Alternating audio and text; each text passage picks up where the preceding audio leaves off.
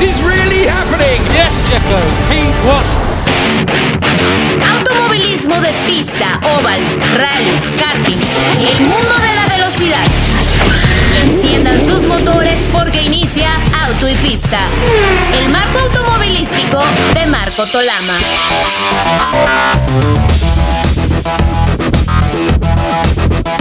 ¿Qué tal amigos? Qué gusto saludarles. Bienvenidos a una edición más de Auto y Pista. Hoy domingo 26 de marzo del eh, 2023, último domingo del del mes y un, un interesante domingo. El día de hoy vamos a tocar, por supuesto, nuestros temas del automovilismo deportivo, eh, temas interesantes como la primera carrera en Brasil de la Fórmula E.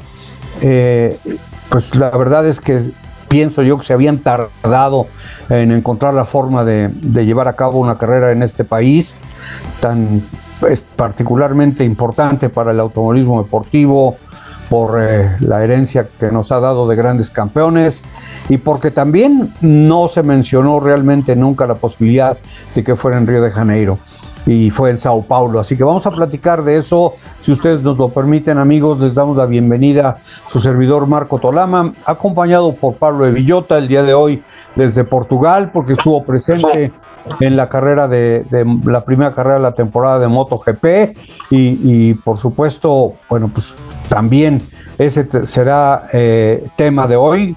Normalmente no, no tocamos, excepto cuando hay eh, situaciones muy interesantes por la cantidad de información que tenemos de- del automovilismo, del automovilismo y no tanto del motociclismo, pero recordemos que esto es auto y pista y la- las, las motos corren sobre, sobre la pista también, si me lo permiten. Y Alex Rubio, desde la bella ciudad de Querétaro, aquí en, en nuestro bello país también. Y, y bueno, pues les doy la bienvenida. Pablo, gracias por, por el esfuerzo desde allá de, de Portugal. Eh, bienvenido, al igual que a todos nuestros amigos que siempre nos acompañan. Pues un gusto de nuevo para mí estar con todos vosotros. Hoy, como bien dices, desde Portugal, en este precioso autódromo que es el de Portimao. Fijaos que, cuando lo vimos allá los Fórmula 1 correr en, en Portimao, se veía lindo el, ahí el autódromo, pero al natural es todavía mucho mejor. Es, es realmente precioso y tiene esto que habían perdido, yo creo, todos estos circuitos, lo que llamaban los tilcódromos. Todo, todo esto de, de- de- lo que eran las subidas, las bajadas, curvas peraltadas, todo este tipo de cosas que, que da mucha sensación de velocidad y, y era vamos, una, de- una delicia ver a las motos rodar aquí hoy en MotoGP en la primera carrera de la temporada, como bien dices. Bueno, sí, desde luego todo un espectáculo. Ya platicaremos del resultado, que bueno, no sé qué tan sorpresivo sea, pero sí probablemente esperado por algunos de lo que pasó eh, con Marc Márquez, alrededor de quien había grandes expectativas. Ya les platicaremos. Tuvo un incidente, no terminó la competencia, pero también ahora tuvimos en, en MotoGP una carrera a la sprint, como, como le llama eh, Pablo. Nosotros manejamos el término sprint directo, pero allá es al sprint y sí, eh, creo yo que, finalmente para ellos eh, fue, aparte de ser una, de sumar al espectáculo, me parece que fue una, una eh, eh, importante y exitosa. Ya, ya nos platicará Pablo de cuáles fueron las, las opiniones, de, de qué es lo que se dice y si se va a mantener esta carrera un día antes de, de- la carrera principal de, de MotoGP. Alex, eh, bienvenido. Eh, como comentaba, pues está la Fórmula E en, en Sao Paulo, está eh, la carrera de MotoGP ahí en Portimao y también está lo que viene más tarde. Recordamos a nuestros amigos eh, que aquí en W Radio y W Deportes tenemos autopista grabada y, todavía faltan algunas horas para que arranque la carrera de NASCAR en, en el circuito de las Américas. Ya cuando, cuando hablamos de los eventos en, en Europa, pues prácticamente tenemos los resultados de la Fórmula E porque es de- en sábado, pero bueno, falta la carrera de NASCAR con, con puntos muy, muy interesantes, como la presencia de Kimi Raikkonen por segunda ocasión ahí en NASCAR, eh, después de haber participado en Watkins Glen, la presencia, la presencia de Jenson Button, Jordan Taylor, Jimmy Johnson, tres pilotos que van a representar a NASCAR en las 24 horas de Le Mans y sobre todo la posibilidad de que Dani Suárez pueda completar una tarea pendiente que tiene con el circuito de las Américas, porque el año pasado fue líder de esta carrera, sin embargo, por, unas, por algunos problemillas no pudo eh, concretar el resultado, pero el día de hoy eh, arrancará en la quinta posición y me parece con posibilidades de poderse llevar la victoria. Cruzamos los dedos, lo platicamos lo más rápido posible para, para este, no... Eh, obscurecer de ninguna manera la posibilidad de, una victoria, ¿no? Así es, mi querido Marco, Pablo, un fuerte abrazo hasta Portimao. La verdad es que es una de esas pistas que no, no, sé por qué no están ya de fijo en el calendario, porque realmente la carrera que vivimos em, de, Fórmula 1 fue sensacional. Pero bueno, ya nos platicarás. Y, ya ahorita que decías, eh, pues con, con, esta situación de, de, la ronda 6 de la Fórmula E en Brasil y la gran y rica herencia que tenemos eh, de, de, grandes campeones brasileños, además, eh, aunque no tengamos Fórmula 1, pero hacer el, comentario de cómo empiezan a surgir las figuras, ¿no? Algunos campeones, algunos, algunos otros no, pero que empiezan ya en este juego eh, de, apoyar o de tirarle al otro en cuanto a quién está con Checo, quién está con Max, pero uno de ellos fue Emerson Fittipaldi, que me parece que hace un comentario em, pues destacando mucho de lo que está haciendo Checo últimamente y, va a ser interesante ese, jaloneo eh, de, las, de las figuras, ¿no? Ahí apareció Massa, Damon Hill, en fin, una serie de, de, pilotos, expilotos que están de alguna manera apoyando uno a otro. Va a ser interesante ahí cómo se vaya dando esa situación y que va a ir abonando a un, pues a un ambiente un poco quizá todavía más eh, polarizado, ¿no? Entre los aficionados, pero en fin, será interesante. Y por supuesto, lo que dices de Dani eh, y la NASCAR me parece que es un fin de semana muy interesante y, las posibilidades de Dani son grandes, ¿no? Ya lo vimos, el, lo, acabas de mencionar, cómo estuvo liderando en Cota y su, victoria, pues es en un circuito, ¿no? Entonces en Sonoma, así que buena, buena, buena expectativa hay ahí alrededor de lo que puede hacer Dani hoy. Sí, definitivamente, y, bueno, em, eh, ya platicaremos un poquito más. Creo que podemos eh, tomar eh, para nuestros amigos el tema de MotoGP para aprovechar la presencia de Pablo allá en Portimao y la experiencia que tuvo para que, como comentaba hace un momento, nos platique un poco de la carrera al sprint, el tema de Marc Márquez, o sea, la atención del público debe estar centrada, pero prácticamente en un 90% en él, el incidente en la carrera, el, choque, el abandono, eh, el que hay gente que está pidiendo una sanción eh, eh, en su contra por este, por este incidente que me parece exagerado porque está a la vista lo que pasó. Mark se bajó de la moto y lo primero que fue fue buscar al, piloto que cayó para, para disculparse y, y principalmente aunque ya él ya había visto que estaba bien, pues para preguntar cómo iban las cosas, ¿no? Así que vamos a platicar de eso, amigos. Gracias por estar aquí con nosotros en W Radio, en W Deportes. Si nos escuchan en las aplicaciones, en su auto, en, la radio, en donde estén. Un abrazo muy fuerte. Mi agradecimiento, el agradecimiento de Alex, de Pablo por acompañarnos. Y bueno, pues Pablo, eh, Marc Márquez, eh, la gran figura, pero también tenemos eh, desde luego lo que, lo que se podía esperar del campeón reinante que finalmente, si no estoy equivocado en este momento que estoy sacando las cosas de bote pronto, eh, eh que, que, fue el ganador, ¿no? Sí, es una situación que yo creo que Marc Márquez debe de estar pasando hoy uno de los peores días de toda su carrera deportiva, porque después del calvario que ha tenido los últimos años, bueno, pues por fin se veía fuerte y por fin ya se veía sin estar y llega este momento y tanto lo que es la moto pues no, no acompaña. La Honda eh, está aún... Bueno, ha habido bastante polémica con este asunto porque hay dos formas de verlo. Realmente, la Honda, cuando él ganaba títulos mundiales, tampoco era la mejor moto, pero lo que no ocurría es que Ducati había dado ese salto de calidad que lo que supone es que de repente en el pelotón de cabeza hay ocho Ducatis, incluidas las del año anterior.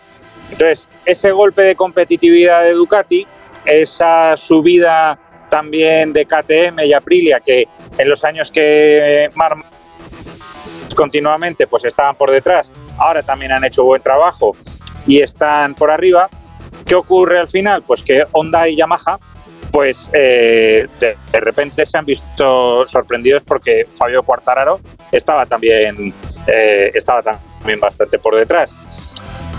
Al final, el problema de Márquez pues ha sido e, ese ansia que tiene de victoria y ese ansia de volver a, sentir las sensaciones de, de, pelear por triunfo y se ha precipitado pues en el peor momento y de la peor manera quizá, ¿no? Porque desafortunadamente pues en el incidente se ha llevado por delante al piloto local, al héroe local Miguel Oliveira, que todos los aficionados, como es lógico, portugueses de aquí de, en Portimao, pues eh, eh, estaban emocionados viéndole como Oliveira estaba peleando por la victoria en la segunda posición en el momento del choque con Márquez. Con lo cual, pues claro, podéis imaginaros la indignación del público, la pitada, y yo creo que eso le ha dolido a Marc todavía más que una posible lesión que tiene en, uno de los dedos de la mano, parece ser, porque bueno, ha comenzado, por así decirlo, el momento de la reconquista de la forma posible. Y luego, pues desde el punto de vista de, lo que ha sido el fin de semana de, de MotoGP y todo esto que contabas, eh, el encargado de dar la bandera a cuadros, y, bueno, he tenido ocasión de hablar un, rato con él y ha coincidido además que estaba en ese momento también felicitando a Max Rivola, que Max Rivola fue director deportivo de Ferrari cuando Stefano Domenicali era el jefe de equipo y fue a felicitarle a Max Rivola por el excelente trabajo que está haciendo con Aprilia. Entonces era como un poco de revival ¿no? de, de tiempos pasados ahí en Ferrari y verdaderamente eh, hay que reconocer que Max Rivola ha, hecho un trabajo extraordinario en Aprilia, que ha pasado de ser la peor moto a ser una moto que hoy ha acabado y es perfectamente candidata a, a una victoria.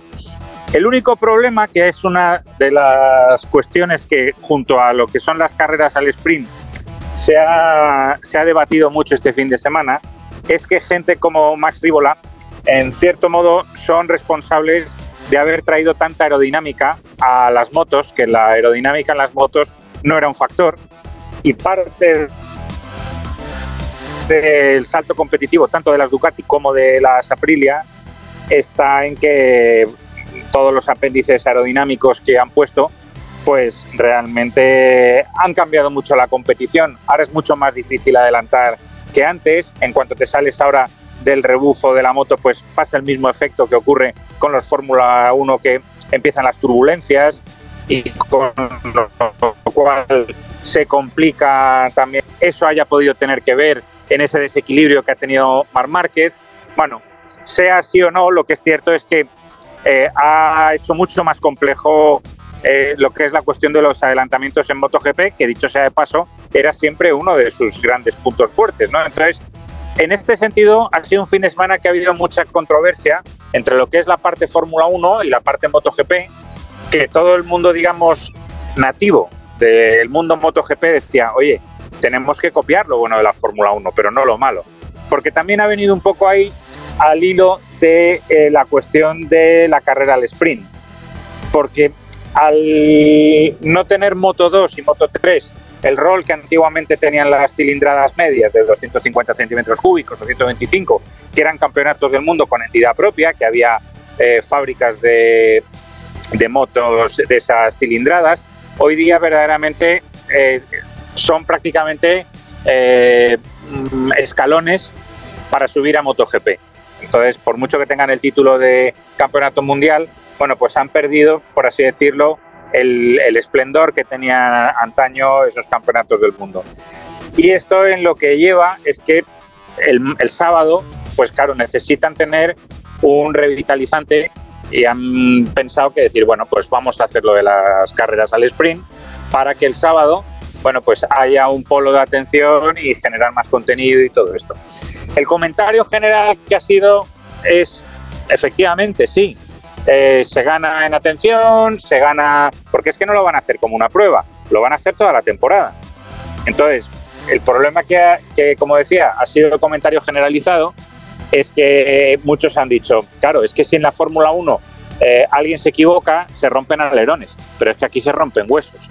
Ayer ya hubo, eh, pues, Bastianini, bueno, se, lesionan, entonces, claro, ya no pueden correr al día siguiente porque están lesionados.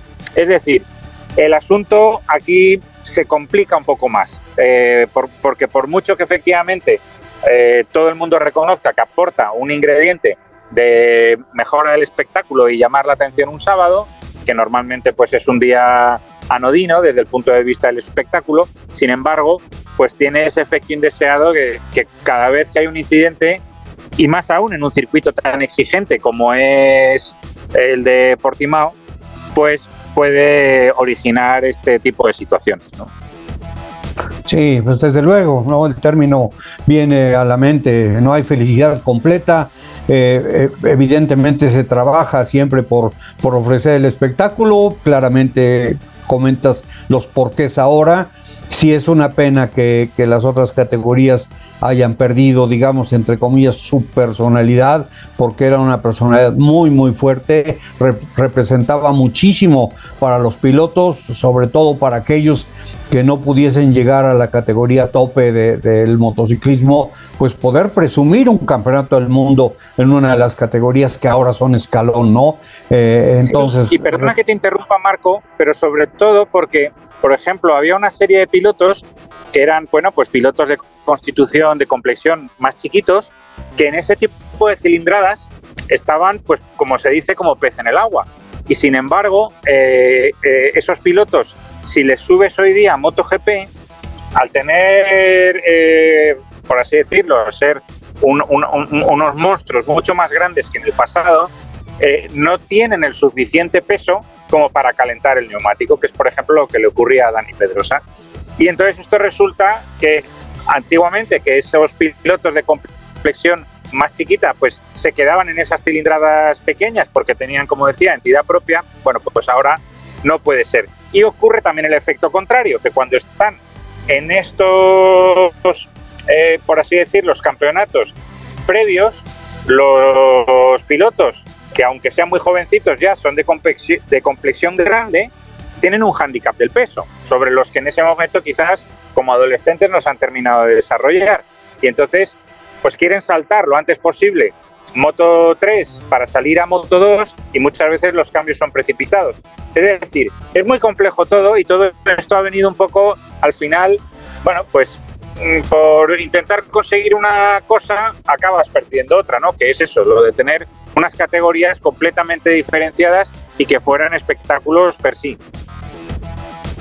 Sí, caray. Y bueno, ya tenías, tienes toda la razón cuando comentabas el, eh, el, tema de Ducati y cómo apareció de repente ahí de no ser Mar Márquez con su Honda, el resto de las Hondas estaban desaparecidas, pero también está el tema de Aprilia, que que ahora con un podio de dos italianos y un español, pues eh, Maverick Viñales podía ser el, factor diferenciador en, la batalla por el campeonato en esta temporada, que bueno, todavía no se podrá decir mucho, eh, sobre todo eh, teniendo en cuenta todo lo que tú comentas con el tema de la, de la nueva carrera al sprint, de, de la posibilidad de los...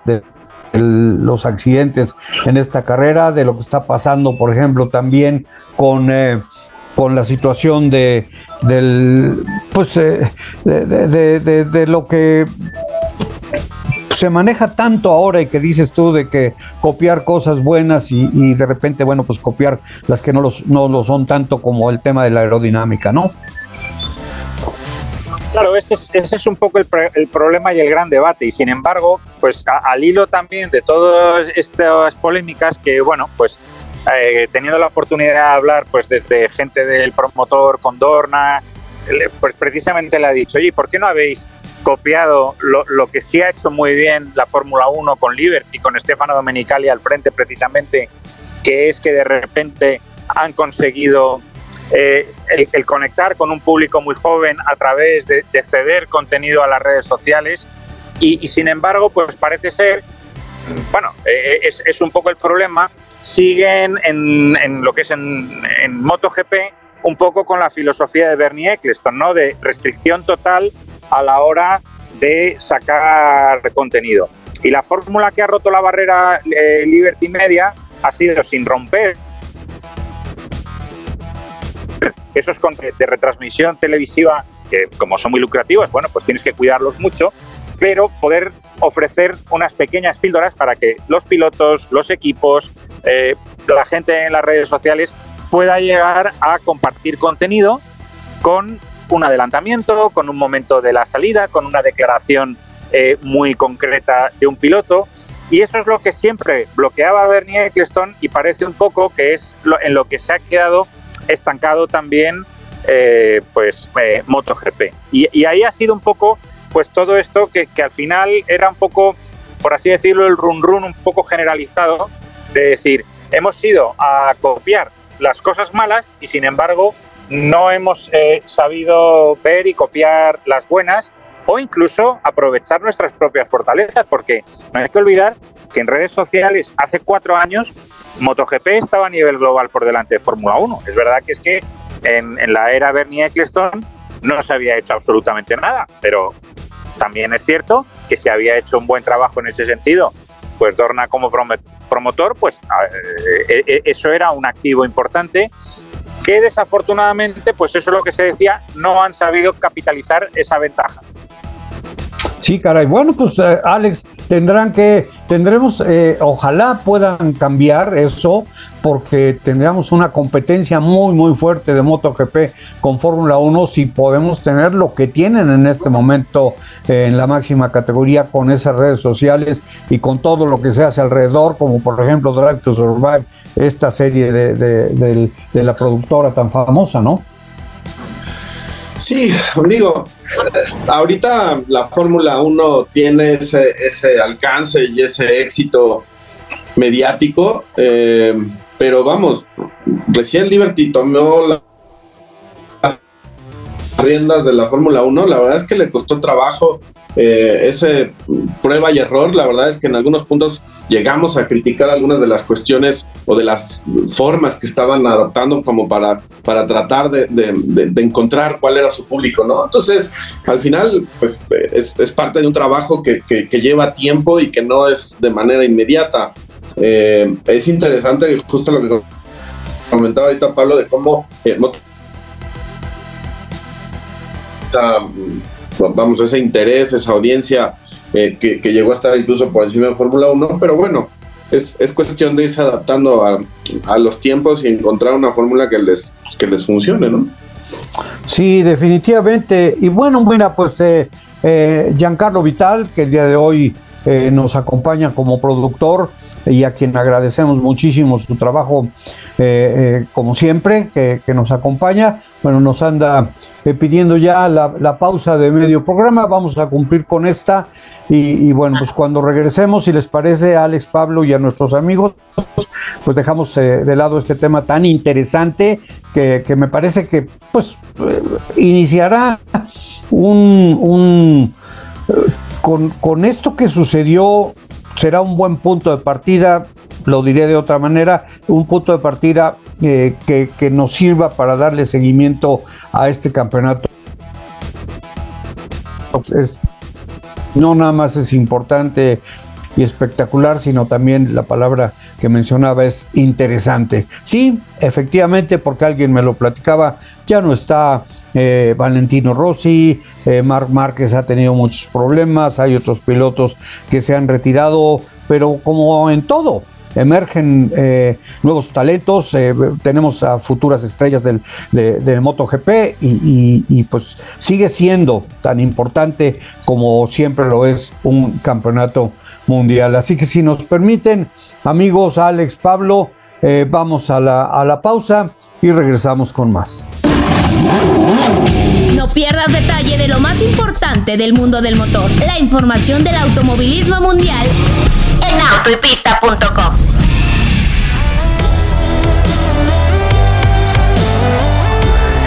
Bueno, pues eh, estamos de regreso, amigos. Muchísimas gracias por su compañía el día de hoy. Para quienes no puedan, ya saben, eh, tendrán el podcast un poco más adelante en Spotify. Y, y bueno, pero muchísimas gracias por su compañía. Eh, gracias a Giancarlo Vital el día de hoy, como comentaba, por la, por la producción. Y bueno, pues si, si eh, nos lo permiten, y Pablo, Alex, pues vamos a, cambiar hacia la Fórmula E. Ya platicaba Alex hace un momento, eh, o- y también lo comentabas también, eh, Pablo, eh, en ese sentido, eh, Brasil es Brasil.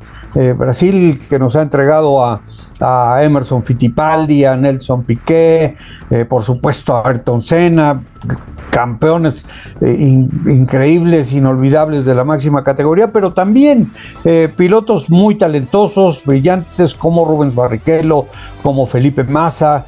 Y, y la otra situación que comentaba al principio, realmente me parecía un poco extraño que la Fórmula E no hubiese volteado, algunos problemillas debieron haber tenido hacia Brasil para tener una de sus fechas. Y ahora, en su novena temporada, tenemos tres fechas, cerrando con Brasil en forma consecutiva, con, con plazas inéditas. Me parece que fue un éxito, me parece también que fue un éxito hacerla en el Zambódromo, pues la gente si no sabía lo que era la Fórmula E, pues sí sabía lo que era el Zambódromo y que podían ahí tener un, un buen espectáculo. Creo que hubo una asistencia buena, creo también que hubo un buen espectáculo.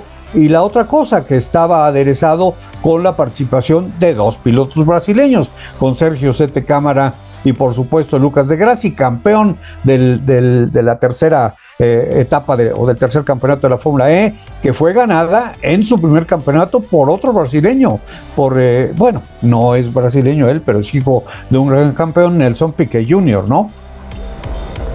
Sí, bueno, por, por cerrar un poco todo esto que comentábamos de MotoGP y, vinculándolo justo a lo que comentabas, es, exactamente ese el punto. O sea, Brasil es un mercado fundamental para todo campeonato de motor que se precie donde hay que estar.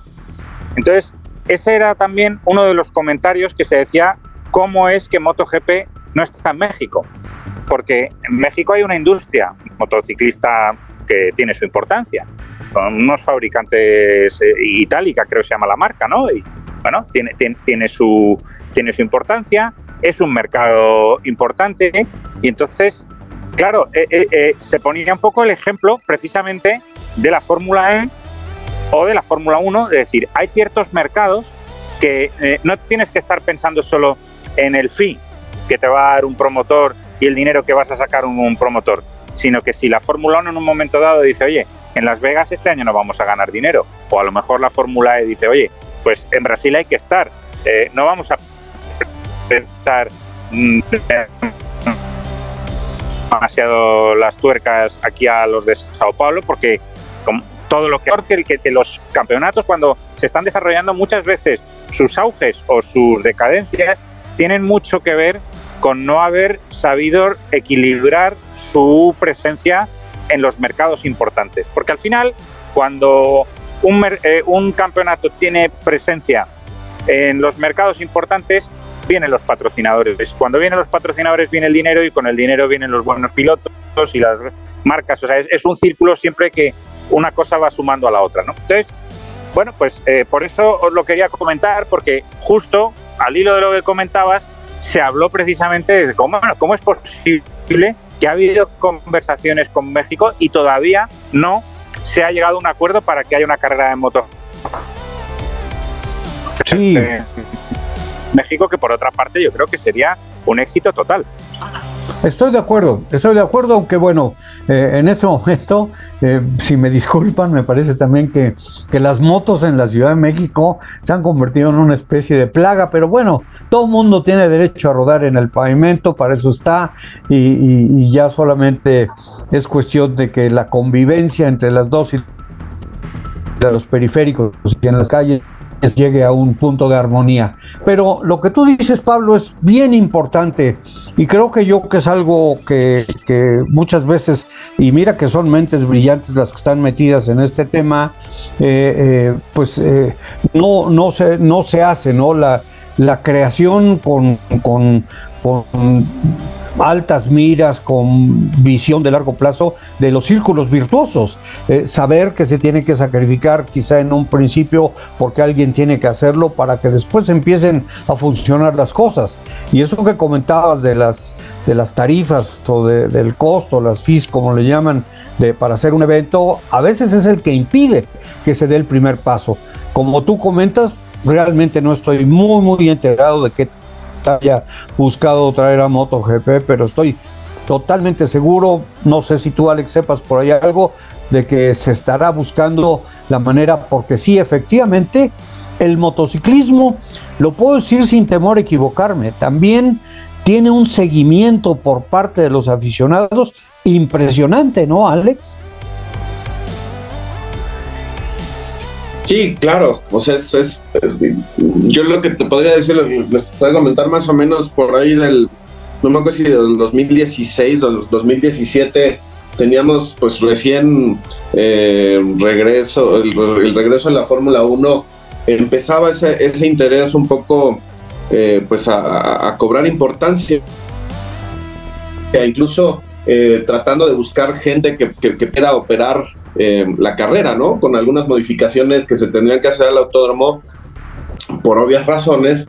Eh, pero después ese, ese, esfuerzo como que se diluyó y ya no, ya no se supo más, ya no, ya no se escuchó, al menos yo ya no escuché más eh, de, una intención real por parte de MotoGP de tener una fecha en México que me parece que hubiera sido sin duda un, gran éxito y, eso vendría a reforzar todavía más eh, pues digamos, la condición que tiene México, eh, prácticamente albergando absolutamente a todos los campeonatos mundiales, eh, tanto de automovilismo como en este caso sería MotoGP, y que sería pues prácticamente uno de los pocos países en esa condición, ¿no? Entonces, la verdad es que no, no yo, yo no termino de entender por qué no, no, no ha terminado de cuajar esa, esa idea, porque sin duda sería un gran éxito.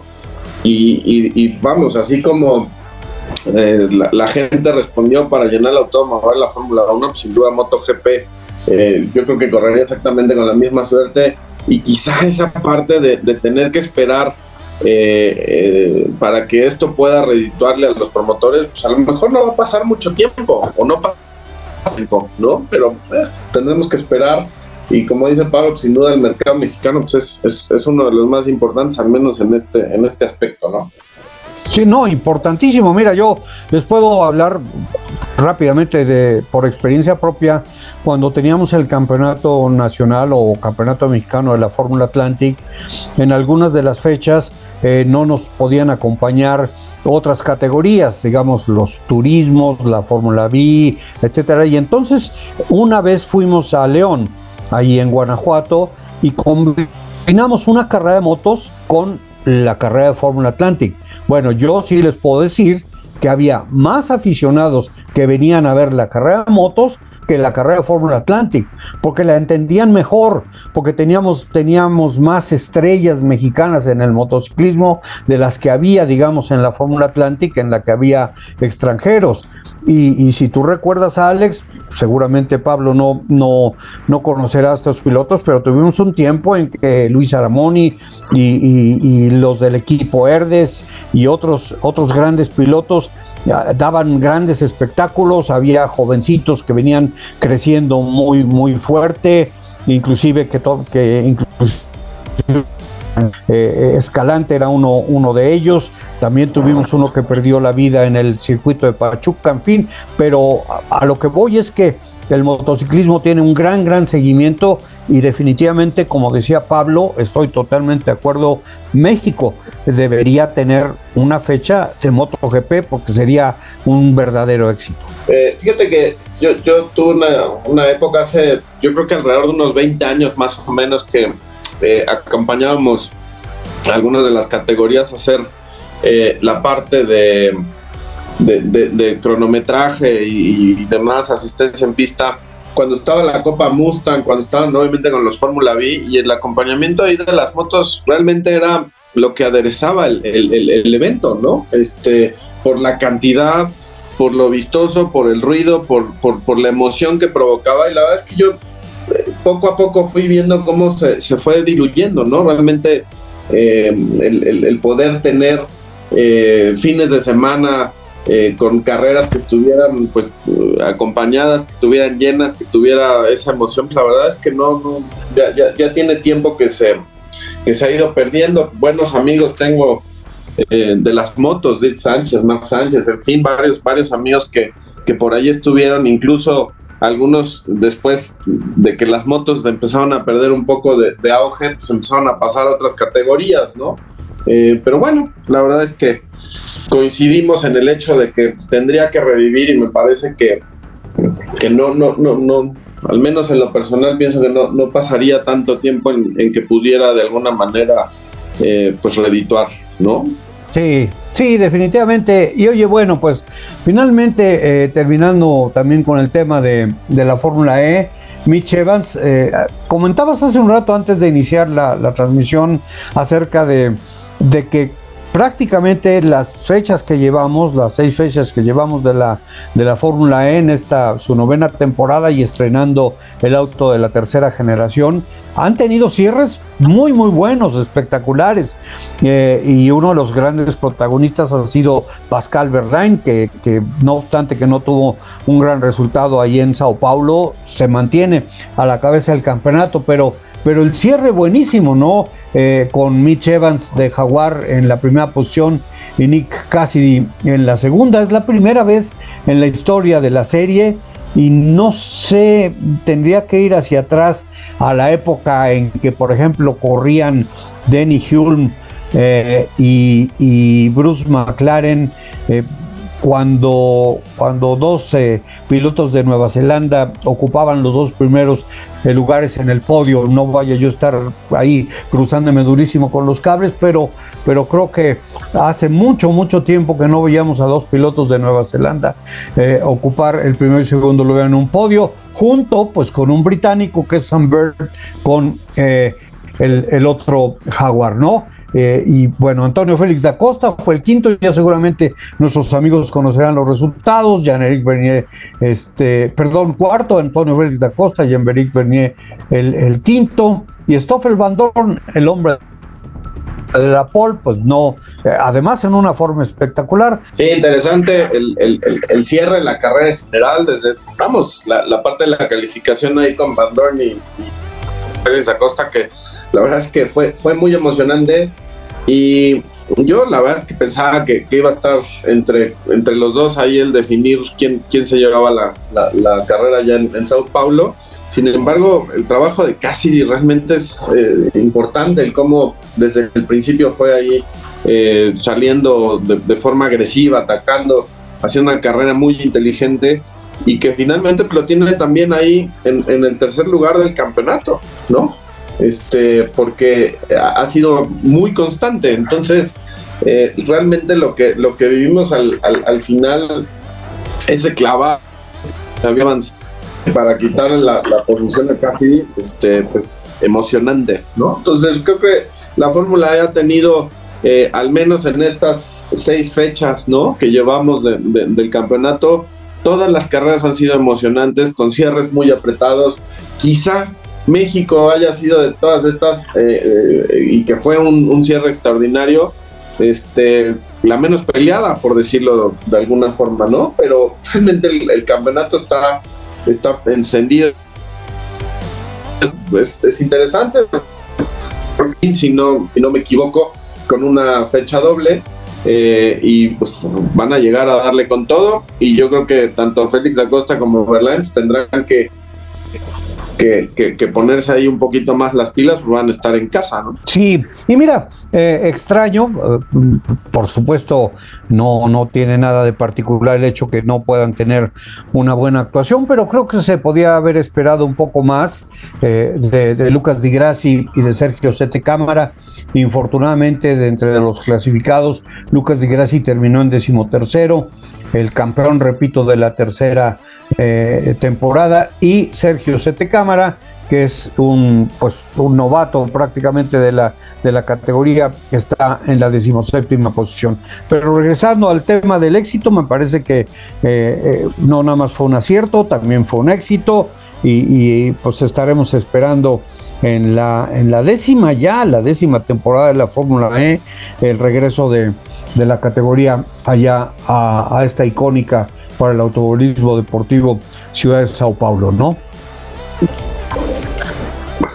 Sí, sí, coincidimos, coincidimos absolutamente en, el hecho de que era, era una cita obligada estar en Brasil, en Sao Paulo, en la forma en que lo hicieron, allá en el o al menos en la parte de la recta, eh, y que sin duda también una afición que responde eh, a una categoría que a lo mejor no, vamos, lo hemos platicado, no, no, no, tiene, no tiene muchos elementos, pero creo que al final eh, la competencia está puesta, ¿no? Los cierres son emocionantes, una parrilla bastante nutrida y, que poco a poco pues también esos pilotos han ido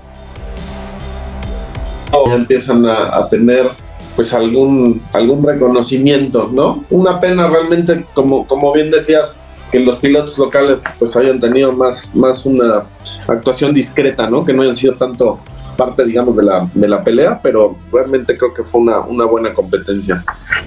Y bueno, mira, y si podemos cambiar eh, de, tema, ya lo habíamos comentado, vamos a platicar un poco de, la Copa NASCAR que corre esta, esta eh, sexta fecha también ahí en, en el Circuito de las Américas por nuestro Dani Suárez colocando la posición de la parrilla. Y haciendo un paréntesis también, habría que recordar que el día de hoy se corre la primera fecha de NASCAR México en el óvalo de Chiapas.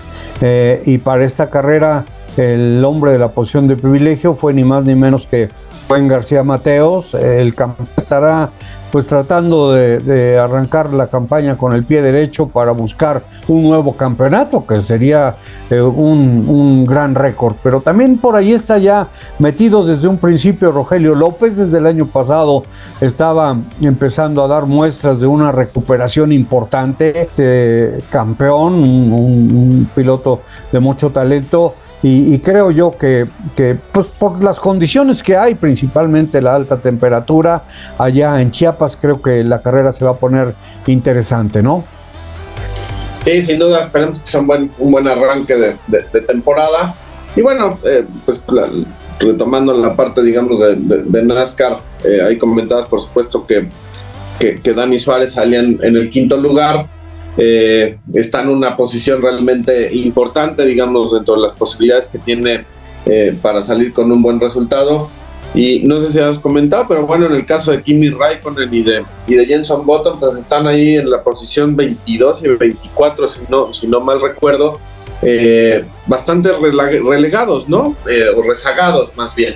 Y, pero hay que acordarnos que en, el año pasado, la participación de, de, de Kimi eh, dentro de la NASCAR, pues arrancó un poquito más o menos por esa posición y estuvo peleando en los 10 primeros durante buen tiempo, ¿no? Así que creo que creo que podemos esperar el, el, que vayan hacia adelante tanto Kimi como, como Jenson Button, que va a ser una gran, gran carrera.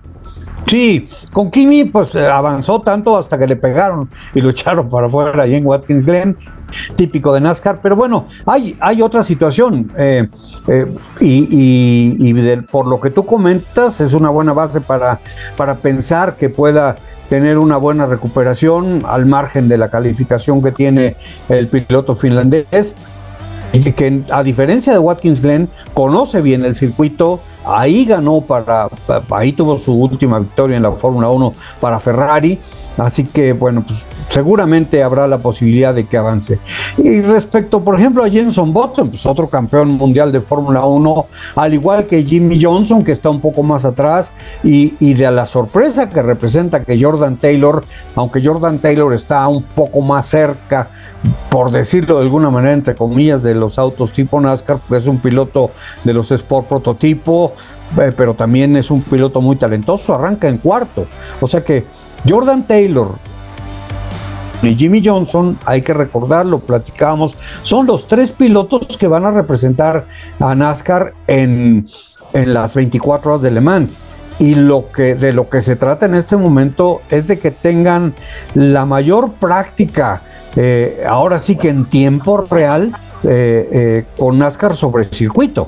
Entonces la experiencia que, puedan, de la que puedan hacer acopio Jimmy Johnson, que además es un multicampeón de la categoría, pero bueno, viniendo de, un par de, temporadas en, los autos tipo Fórmula, tampoco es tan sencillo adaptarse de un momento para otro o de una carrera para otra. Pero para los tres, para Button, para George, para Taylor y para Johnson, esta es una preparación importante con miras precisamente a su participación en Le Mans, ¿no?